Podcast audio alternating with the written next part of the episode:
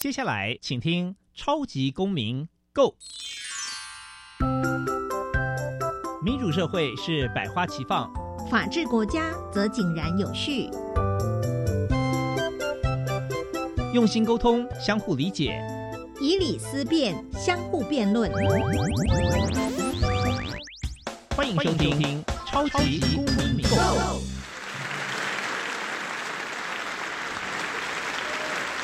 各位听众朋友们，大家好，欢迎再次收听《超级公民购》。本节目是由教育部所委托，由国立教育广播电台以及财团法人民间公民与法治教育基金会联合直播。我是节目的主持人苏格格苏明祥。你们知道这个礼拜三就是世界动物日吗？你们知道这是为了纪念意大利的传教士圣方济各以及他所倡导的向献爱心给人类的动物们致谢的理念所制定的日子吗？今天很高兴邀请到周雅田大律师以及优米陈雨蜜一起来跟大家来聊聊保护动物、防范凌虐的主题吧。民间公民与法治教育基金会是以推广民主基础公民行动方案为中心，希望培育未来的公民具备法律价值以及思辨的能力。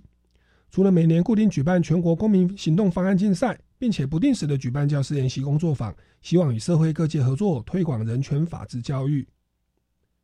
接下来进入小小公民庭看厅。小小公民停看厅，在这个单元，我们将会带给大家有趣而且实用的公民法治小知识哦。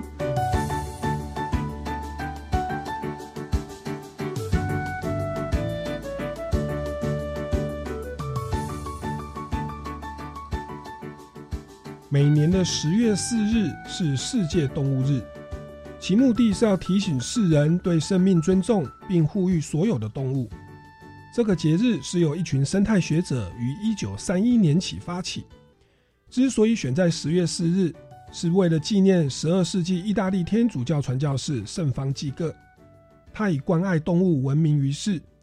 视所有的生灵为人类的手足。生态学者将他的主保日定为世界动物日，借此宣扬其动物保护的理念。台湾有动物保护法，依据动物保护法民国九十三年一月七日的修正案，可以对无故骚扰、虐待和伤害动物的行为人处以罚款新台币一万至五万元。接下来进入公民咖啡馆。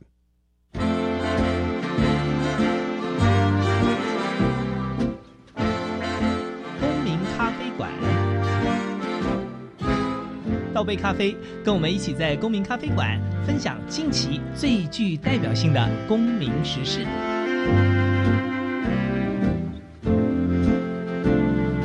各位听众朋友们，大家好，欢迎再次收听《超级公民购》。那其实呢，这个礼拜三呢，就是呢那个世界动物日哦，十月四号，在我们节目播出前的三天哦。那所以我们今天呢，要来响应这个世界动物日，就是圣方济各。哦，他在宣导说，其实万物生物啊，它是森林啊，是人类的手足啊。所以呢，后来这个我在前面也有介绍到，生态学者呢就把他的主保日哦定为世界动物日。主保日就是应该是天主教对于一些圣人的一些尊重，就是说在十月四号是要纪念圣方济各啦。那因为圣方济各他本身是天主教的传教士，他也非常热爱动物的保护哦，所以就把这一天同时。就是来定为所谓的世界动物日，那所以我们今天来聊一下所谓的保护动物、防范凌虐的宣导。那我们邀请到两位大来宾呢，其实呢本身都有养猫哈，目前都有在养猫哦。首先欢迎第一位是周雅田大律师。呃，主持人、来宾跟各位听众，大家好，我是周雅田律师，目前为职业律师。那很高兴今天来上这个节目，跟大家一起讨论有关于防范动物凌虐的相关议题。是，那特别是最近动物保护法也有修正，待会也要请教一下周大律师哦。那我们第二位来宾呢，也是他经常在这个线动哦，都是一些很可爱的猫咪的一些动态。我们欢迎这个驻唱的歌手哦，陈雨蜜 Umi。好，我是优米，现在是一个普通的大学生。是，那优米也非常喜欢养猫咪哦。好，那这个今天来到两位大来宾，其实我们都对于猫咪跟宠物的照顾都非常的用心哦。那我想说，我们今天会讨论这个议题呢，除了今年盛放季各之外哦，其实我们在台湾乃至世界各地都常看到，过去有很多都是虐猫虐狗的这种新闻的案例哦。那像前阵子有所谓的查查事件，听说也造成了这个成为我们台湾的动物保育法。首首例变成被判处有期徒刑的一个一个案件哦，这个部分我们是不是先请教一下周大律师来为我们说明一下这个案情？呃，是，其实针对我们台湾关于动物保护的规定是关呃规定在动物保护法嘛，那经过我们历年对于动物的保护啊，那现在的法律是规定说，如果你今天一个行为，你的你是故意的行为造成动物死亡的话，会依照动物保护法第二十五条的规定，最终可以处行为人呃两年的有期徒刑，呃，并处新台币二十万元以上到两百万元以下的罚金。那其实刚刚主持人也有提到说关于查查事件，那查查事件其实它就是前阵子新闻也是报的闹呃闹得很大啦，就是有一个男朋友他就是为了要。嗯，逼他的女朋友回来，所以就就是以他对他们撸猫都熟这样，没有，就更针对他们共同饲养的那个猫猫咪，然后对他做一些不当的那虐待的手段啊。那后续他也是因为呃，查查因为最后被救起来的时候，其实他受伤已经很严重，他的身体其实很多地方都已经被烫到非常的非常的严重了。那后续他。他有努力撑了一一阵子，然后大概撑了十几天之后，他就离开这个世界。那后续，呃，这个被告的行为，他也因为就是有虐待查查致死的这个行为，遭法院判处七个月的有期徒刑，而且是不能一颗罚金。不能一颗罚金的意思就是说，他就是要因为虐待查查这件事情进去坐牢。那那进监狱坐牢这个样子，嗯，所以这个是我们第一个案例，就是真的这样变成这样。那这个案件还在进行当中，呃，目前才呃第一审判决判下来而已。对，是。那其实这个这个法条也是大力争取之后，前些年前阵子才才有陆续通过。要不然以前其实觉得猫跟狗啊，它在我们的法律上就是一个动产。对，就是被定位成它是一个物品啊。对，是一个物品。那所以你虐猫虐狗，其实好像就是伤害、毁损一个东西啊。它刑责是不不严重的。可是后来我们的动保法好像针对于猫咪跟狗，特别的保障了这个判有期徒刑哦。为了一个生物可以来拘束这个犯罪行为人的人身自由。那我我也听说，就就就是这个范围啦。我们知道说最近有个民间版的动物保护法的修法草案。是，就是我们目前的法律好像只有保障猫跟狗。是对。那目前的草案，你有没有试试着要把这个动物的保护？因为万物皆生灵，应该众生平等哦。有没有一个想要适呃适用范围再更扩大的的一个修法的方向？是因为现在目前呃，针对于动物保护法的修正啊，民间这些一些动保团体，他们也有提出一一些相关的诉求。那其中一个诉求就是希望可以扩大动保法的保护范围，因为。目前现在我们在施行的动保法，它只有以脊椎动物作为保护对象。嗯，那但是其实我们呃生物不是呃就以我们目前的认知，其实很多像头足类啊或甲壳类的非脊椎动物，它们其实的呃也有有办法感知到相关的痛觉，或者是也有也有相当的智慧。对，那所以说这呃民间的修法的内容，就是希望说可以增。扩扩大这个动物的保护的范围，让科学证明其实是有痛觉的脊椎动物也可以纳入到动物保护法的修法的空间里面。嗯是对，那这样其实就就不只是保护猫跟狗啦，乃乃至其他像家里养的金鱼啊。是，对乌龟啊，对哦，等等都会受到一些保障。是，那那我们知道说，其实保护动物，刚刚是说判刑的，就死死亡导致猫咪死亡要被判到两年以下有期徒刑。是，那其实动保法它应该是防范一切的虐待，甚至说是你消极的不照顾猫咪，其实也可能都算是一种虐待哦。那我知道说，是不是在一些。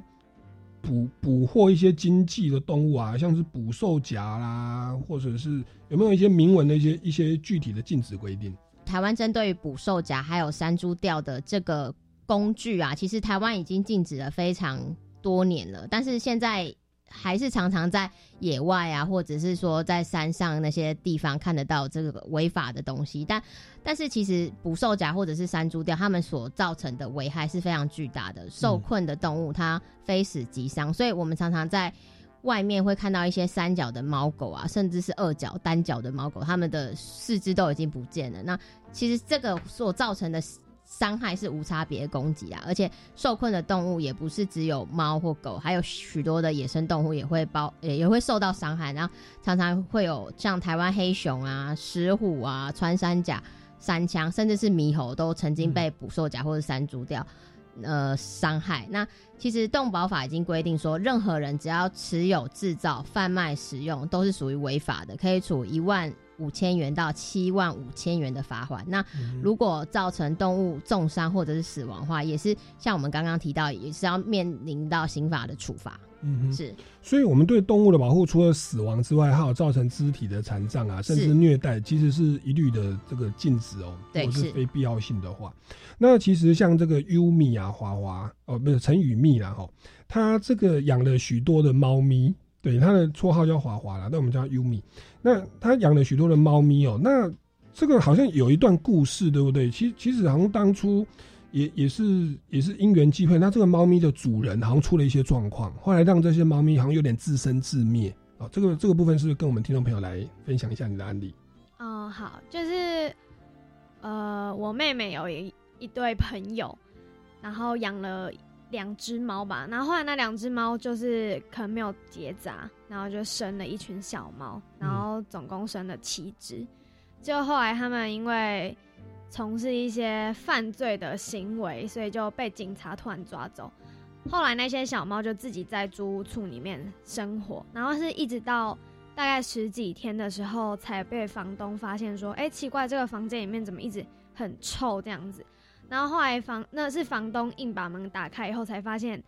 那七只小猫都没有人照顾，然后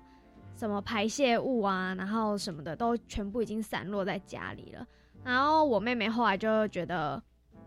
就很心疼，然后也不知道怎么办。然后就经过很多他们一直讨论，然后后来我妹妹就问我说，可不可以让这七只小猫？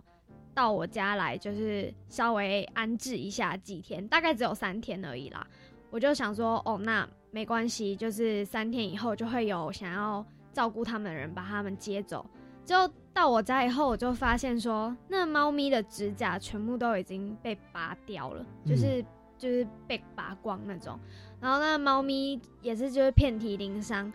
呃，甚至他们饥饿到，就是他们一直有自自己哺乳的现象，就是互相吸食。因为本来是猫咪就要吸食母猫的母乳嘛，然后后来因为他们真的没有食物吃，所以他们的就是身体的部分都已经有一些受伤了，这样子。嗯哼，嗯。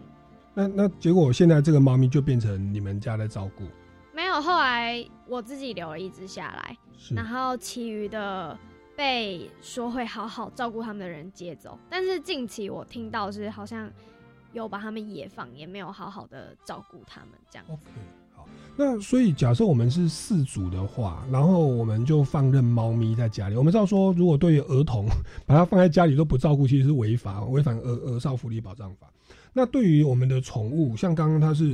当然说四组可能是因为违法的关系被警方抓走了哦，那结果。他也没办法对外联络，这猫咪就在那边自生自灭。那是不是也来跟我们听众朋友来介绍一下？不管说是现行的动保法，或者是修法草案的方向哦，就是饲主对猫咪应该要尽哪些义务、照顾保护的义务，或者猫咪的一些基本的福利是什么？那我们饲主这边才不会误误触法网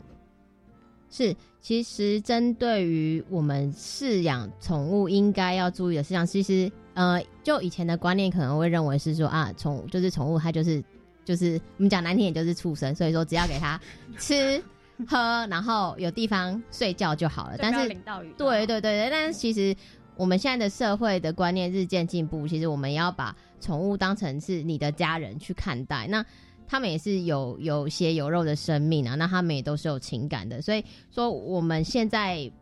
嗯，应该要以对家人的态度去对待你的猫狗。那那其实我们饲养宠物应该要注意的事项，其实第一个部分就是要为宠物植入晶片，那并办理宠物登记，这样未来它走失或者是有相关怎么样的情形的话，我们可以才可以迅速找回，也知道说这个宠物会是归属谁所有。那第二个部分也是要为你的宠物进行结扎绝绝育。那因为我们现在法律的规定是说，你只要未经许可或者是申报的话，你不得私下繁殖，就是不得私下让这些你的宠物有一些繁殖的行为。如果违反的话，你可以就是行政机关可以处罚你五万到二十五万的罚款。嗯那再加上呃，我们还呃，因为刚刚已经提到，其实对于宠物要以家人对待嘛，那我们也要定期带宠物进行健康检查，进行接种疫苗啊，嗯然后呃施打驱虫药啊，那也自己也需要 预备一些金钱，因为毕竟我们现在的宠物它没有健保，那如果有相关医疗的支出的话，或那个所造呃所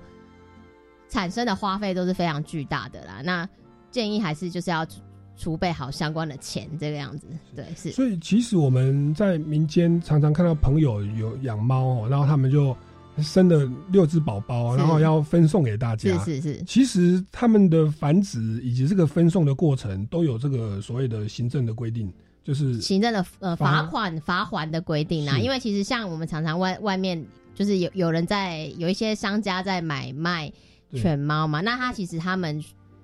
呃，合法的、合法的，其实都应该要对经过，就是像主管机关，他申请一个许可证，你才可以合法繁殖猫狗。是那我们一般人的话，也是要进行申报的。像像像我有个朋友，他是他的是母母猫，就养在家里哦。是，然后呢，有一天就发现那个纱窗就破一个洞，对，隔天那个母猫就怀孕了。天哪，这是真人真事，就是真的是有一只公猫就路过他们家门口，看到那个母猫，他们就隔着纱窗门，那个公猫就把纱窗咬破，他们两个就繁殖了。对繁殖完以后，公猫就扬长而去，对留了一只母猫就怀了孩子。对哦，那那个母猫就生了孩子，那个事主就把那个猫咪说有没有谁要养？对，呃那小朋友还就是小猫还蛮漂亮的，因为那个后来我朋友就就收养了。那我想请问一下哦，如果我我是事主，是，对，那我的猫它有一天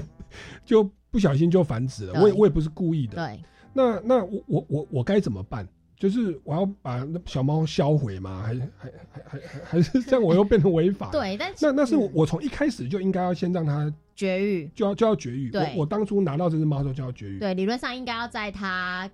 适当对适当可以绝育的时候就要进行绝育，嗯因为其实以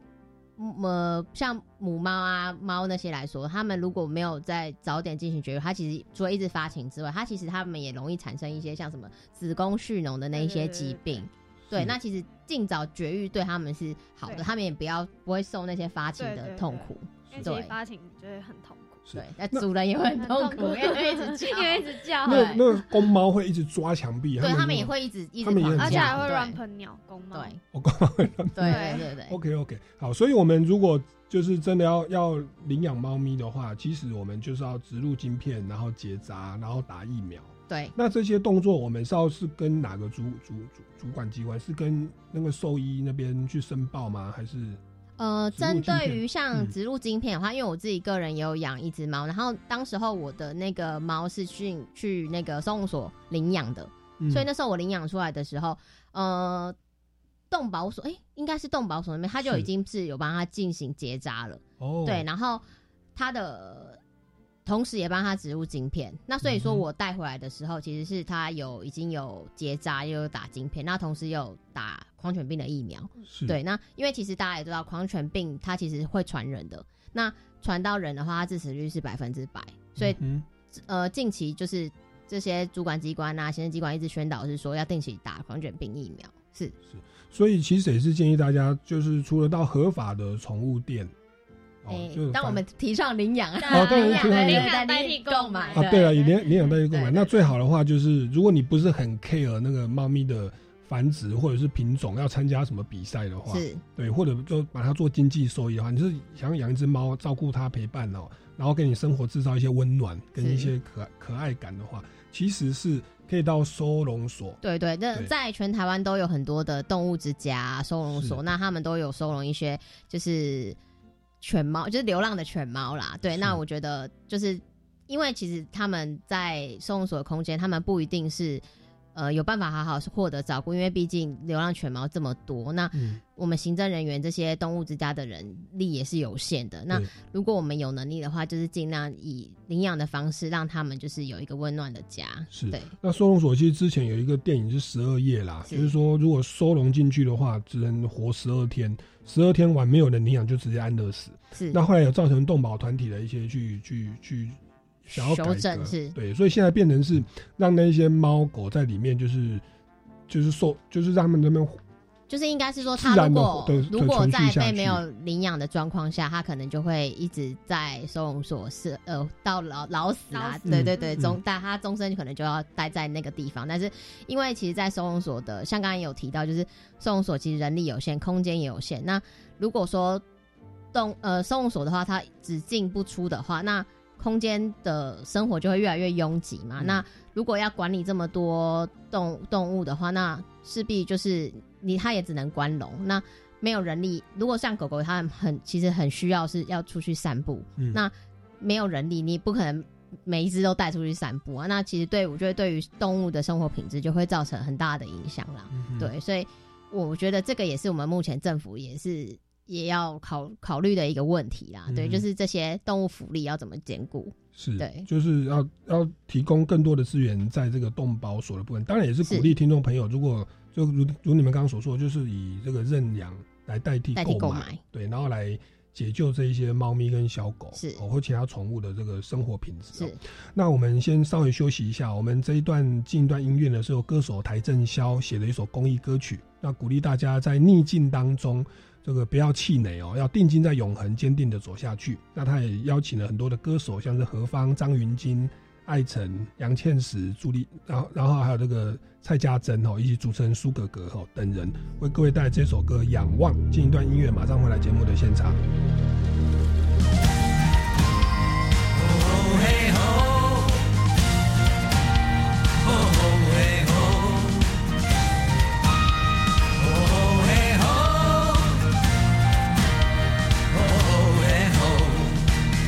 不管还要面对多少的困难，不管还要迎向多少的风浪，我想让你了解，你从来不孤单。不管还有多少恐惧在扩散，不管还有多少不安在弥漫，我祈求你永远不会失去盼望。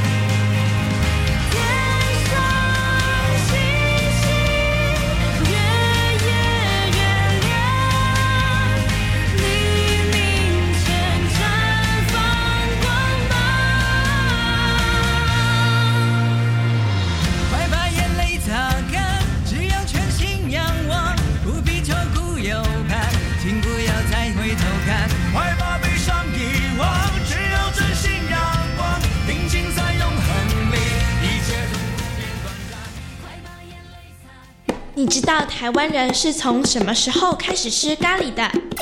台湾的铁路为什么会有支线？最早的科学园区为什么是在新竹？身为台湾人，一定要知道的台湾大小事。每周五十二点半，邀请大朋友、小朋友，跟着小猪姐姐和小番薯侦探队的队员，一起好好认识台湾。我以前在学校就有申请就学贷款，但是刚踏入社会要缴贷款有点困难呢，怎么办？我也有就学贷款啊，但是我有办理缓缴本息、延长还款年限，另外还有一种是只缴利息不还本金的办法可以用，这样就可以减轻还款的负担喽。好哦，有了这些宽限的办法，我才能跟你去旅游。耶！我们赶快来向贷款银行申请看看。以上广告是由教育部提供。世上最遥远的距离是绿灯亮起，我却走不到马路的另一头去。终结行人地狱，就从停让做起。汽机车驾驶行经行人穿越道时，务必减速慢行；遇到行人穿越时，应停车优先让行人通过。在行人号志与行车号志皆为绿灯时，车辆转弯更要注意来往行人。路口安全停让，开创步行天堂。以上广告由交通部与公路局提供。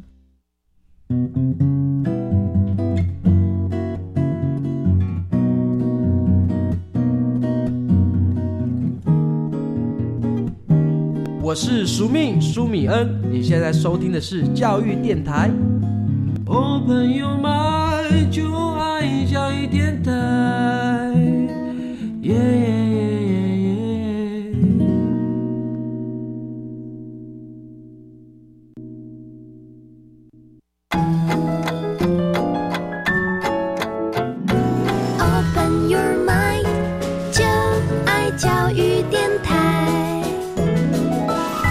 各位听众朋友们，大家好，欢迎回来《超级公民购》。今天来跟大家聊的是比较轻松嘛，可是有时候也是觉得有点难过啦，哦，就是甚至有时候觉得有点沉重的这个保护动物、防范凌虐的一个宣导主题哦。那我们邀请到了两位来宾，本身都有养猫啊。那其实我刚刚在跟我们来宾闲聊，其实我也有之前有养了两只虎斑猫，对，那。这个也确实有一些规定，可能还要再加强。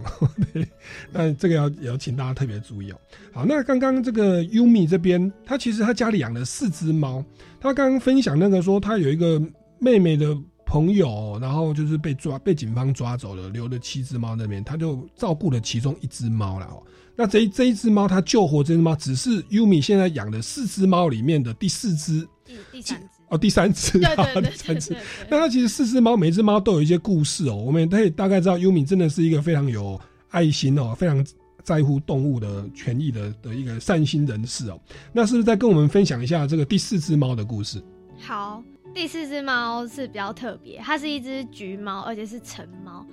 它就是常年居住在某一个社区的一个地下室里面。平常就是有一些社区的人会去喂食它，但后来它会被，就是会到我家来的原因，其实是因为它刮花了人家的 B N W，然后人家很生气，所以就请的社区的那个管理员，呃，来处理这件事。那刚好就是这个管理员是我朋友，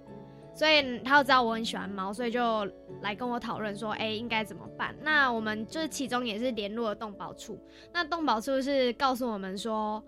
太多流浪猫要抓了，所以他们根本没有办法，就是要排队啦，因因就是没有办法马上立刻过来处理这只猫。所以我跟我朋友讨论以后，就是我们先用那个不幼笼，因为它真的很贪吃，然后我们就先把它抓起来。抓起来以后，那个动保处我们就联络动保处来认那领这只猫回去，然后看能不能到收养所去居住，然后开放给人家认养。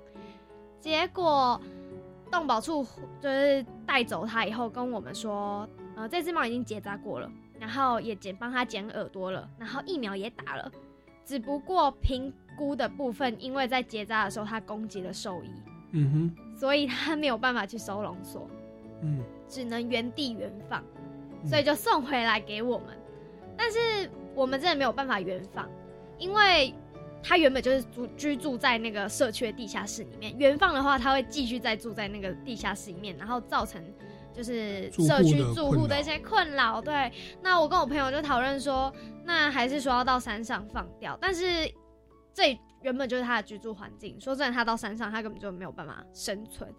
就经过讨论以后，我跟我朋友就决定，我先领养它，嗯哼就是我先把他带回家，然后青训，然后看有没有人就是愿意收养，或者是说再把它送到那个收容所，这样子、嗯让大家可以接受它。目前它就是第四只猫，就是跟你们其他三只在一起。那它会攻击另外三只吗？哦，另外三只攻击它，是因为那三只是新住民 不是不是，因为我们前面三只都恰北北，都是女孩子。嗯哼，对，然后就是他就是小，就是他他明明年纪比他们大，可是回到家就变小老四这样子。啊，他是公猫，就对了。对，然后一直被三个就是妹妹欺负嘛。所以这个要跟动保所的长官说啊，说他是公猫，看起来很凶，那是因为你也是男的。他只要跟母猫在一起，忽然变得很温驯哦。它了解，他是一个很 gentleman 的一个暴力男 了，gentleman 的暴力男哦，就不会不会不会打女人哦。好，那这个是开个玩笑了。那我这边要请教一下这个这个大律师，就是动保所可以这样评估说，哎、这只猫具有攻击性，不能跟别人在一起，然后就就不养了、然后把它丢回给原本的事或原原放。那原放等于是没有解决问题啊。我们我们的动保所没有办法说把它隔离嘛，像我们在监狱有所谓独居房嘛，对。那那像这样的一个部分，呃，有没有什么样的建议给我们的的事主，或者是觉得我们的制度面有没有哪里需要加强？是，其实这个部分就是我们其实常常所谓的就是 T N V R 嘛，最后的 R 就是放原放回去。但是因为其实我们刚刚也有提到说，其实收容所它的呃现在没有安乐死之后，它其实它的空间也是相当的拥挤啊，就是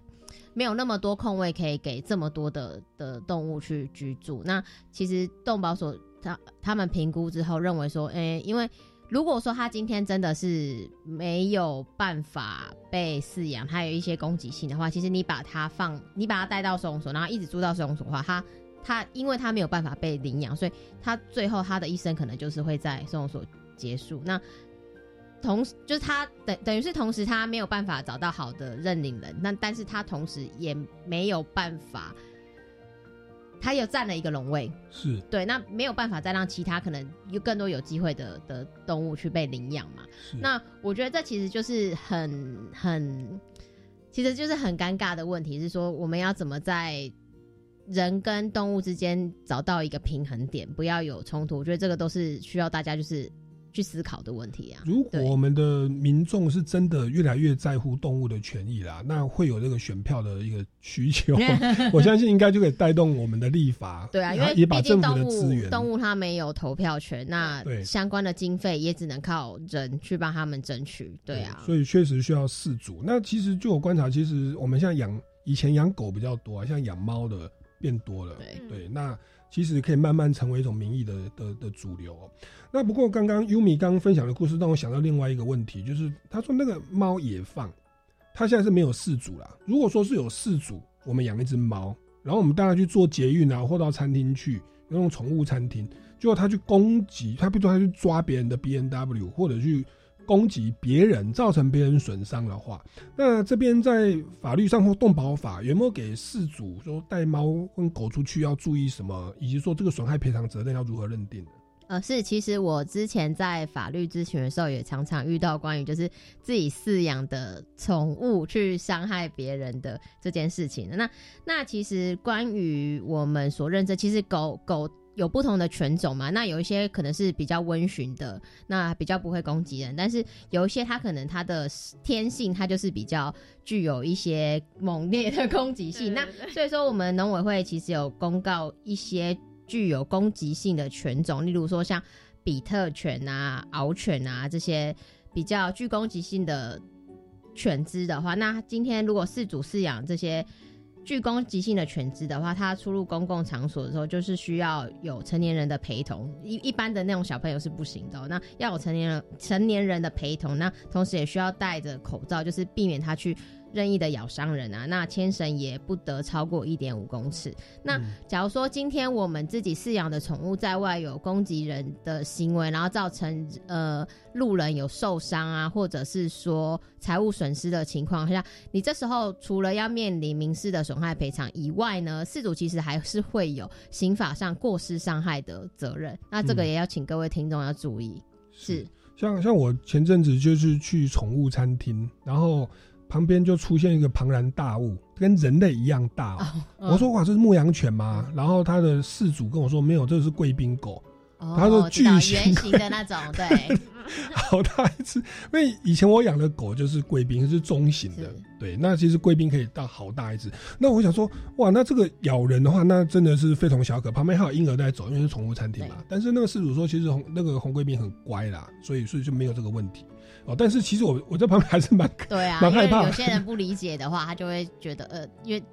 不了不了解动物，或者是其实我们不是常我们不是他的的那个监护监护主人的话，你对不知道他对你要怎么知道他到底他到底会不会伤人？对啊，那我那时候就看到它的主人就是成人哦，在旁边。那我就因为我对贵宾有特独特的感情，以前养过中型的贵宾，我就摸摸它，然后跟它，它也跟我撒娇啊，其实是蛮美好的回忆哦。可是其实如果你是事主，就不是那么轻松，你要。还有攻击性，或曾经攻击过人，或在家里会攻击其他的的同伙的话，记得给他戴一下嘴套哦，或者做一些防范的措施。是好，那这个是攻击了别人的话，事主是有责任的、哦。那我们现在反过来说，反反过来说是，我有一只狗或一只猫，然后也许它走在路上，然后被人家违规哦撞伤了或撞死了。那我知道，在我们过去的法律上是认为说，猫跟狗它是一个动产，所以呢，你假设把一个红贵宾撞死了，那红贵宾就依照市价赔个几千块，了不起几万块啊。那事主就说我很难过，我很痛苦啊。哦，那之前的法律说很抱歉啊，这个没办法，因为它是动产。那动产的话是所有权，所以不会有精神赔偿的问题哦。那听说这样的一个案例，在前些的一些司法的判决好像做了一些变更哦。这件事请周大律师来来补充一下。嗯、因为其实目前宠物这个部分，其实在我们法律上的定义，它其实还是一个物品啦。是对，那今天如果针对于你的物品有一些损害的话，其实，在法律上，呃，你是没有办法去请求精神慰抚金的。嗯对，那所以说今天，但是呃，先前有听过听说到一些实物的判决，会认为是说，啊、其实呃，宠物其实是已经跟人类其实是有相当的那个。连结，然后我们也有一些相当的感情啊，所以如果今天在宠物受到伤害，然后有受伤或者是死亡的情形的话，那呃，我们四组也是因为就是人格权有受到相当的损害，而可以请求精神慰抚金，这样嗯、那这个就开始有司法采取这样的一个看法。是是是是，OK，然后民间动保法的修法草案好像也有也有想要把这个东西，就是把一个动物受损以后造成主人的所谓的人格权的伤害的这个精神赔偿，好像有考虑哦要把它变成明文化哦。那其实也包含说整个动保法修法草案其实有蛮多点，有九大修法诉求。那在这个部分，我们可能在下一个阶段节目再跟大家，再请周大律师再跟大家来做进一步的介绍。那我们这一段呢，也要来进一段音乐休息一下。那这段音乐呢，是由超级偶像第六届的冠军，嗯，宋妍珍哦的最新的这个单曲叫做《不愿失去》。我们进一段音乐，马上回来节目的现场。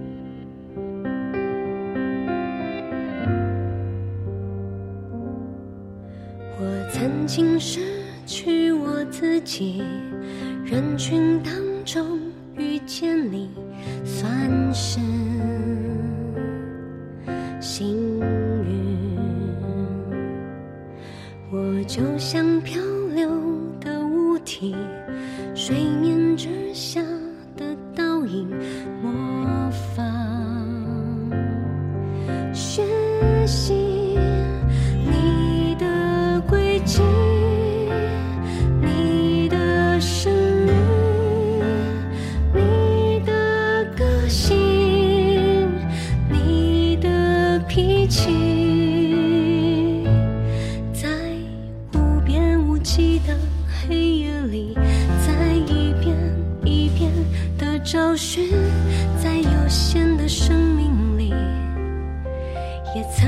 珍惜，拥有了不愿失去。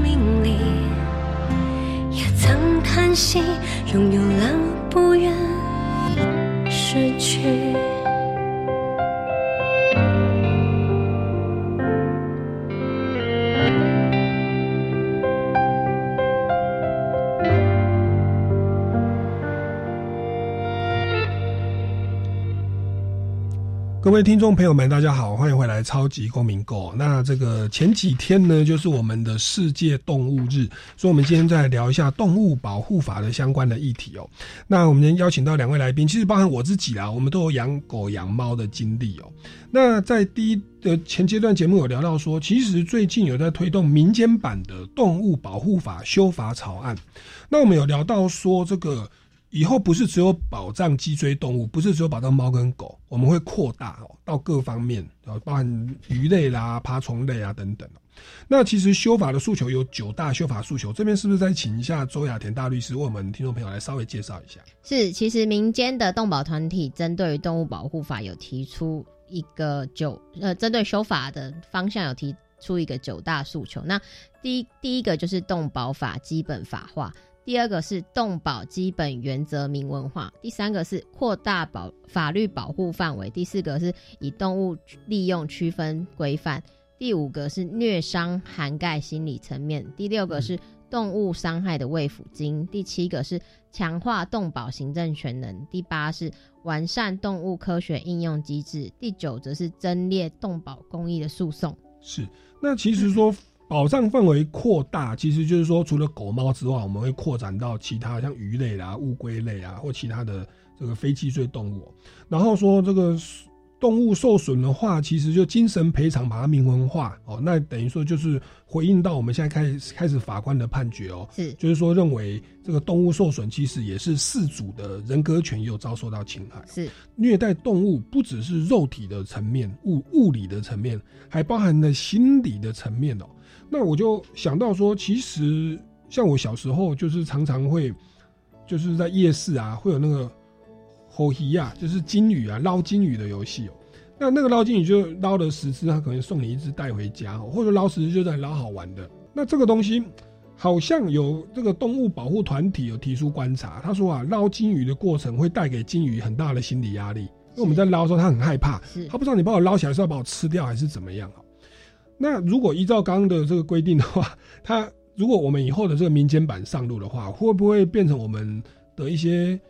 甚至包含马戏团，还有说那个海洋娱乐世界，说那个金鱼那边跳来跳去，其实他们好像都很久没有吃东西，表演的时候才可以吃那个鱼啊。这个部分，呃，会不会有一些相关的一些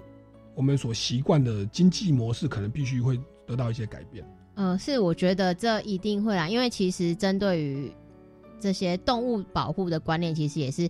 循序渐进啊。那以前对于动物，就是觉得它只是一个物品，或者是跟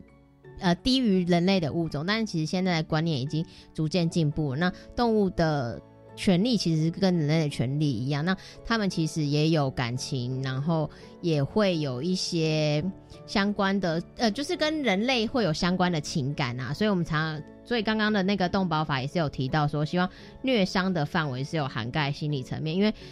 动物它的像它如果它的感情受到伤害，或者是它的呃，可能像有些动物它被弃养啊，或者是被忽视的话，它其实也会有一些偏差行为。像有些猫狗，它可能就是会不停的吠叫啊，或者是会有就是不停舔自己的的毛的行为，它它让它自己身体都没有毛，其实它就是某程度上就是动物焦虑的表现啊。那我觉得应该呃，因为要提升动物福利的话，我觉得这些其实都有必要要把它进行一个明文化，那慢慢杜绝一些不好的行为。其实像有的猫跟狗还会黏主人，对不对？如果如果主人长期不陪伴猫跟狗的话，是不是也算是一种精神虐待？那优优米的的猫跟是不是有这种类似的这种状态？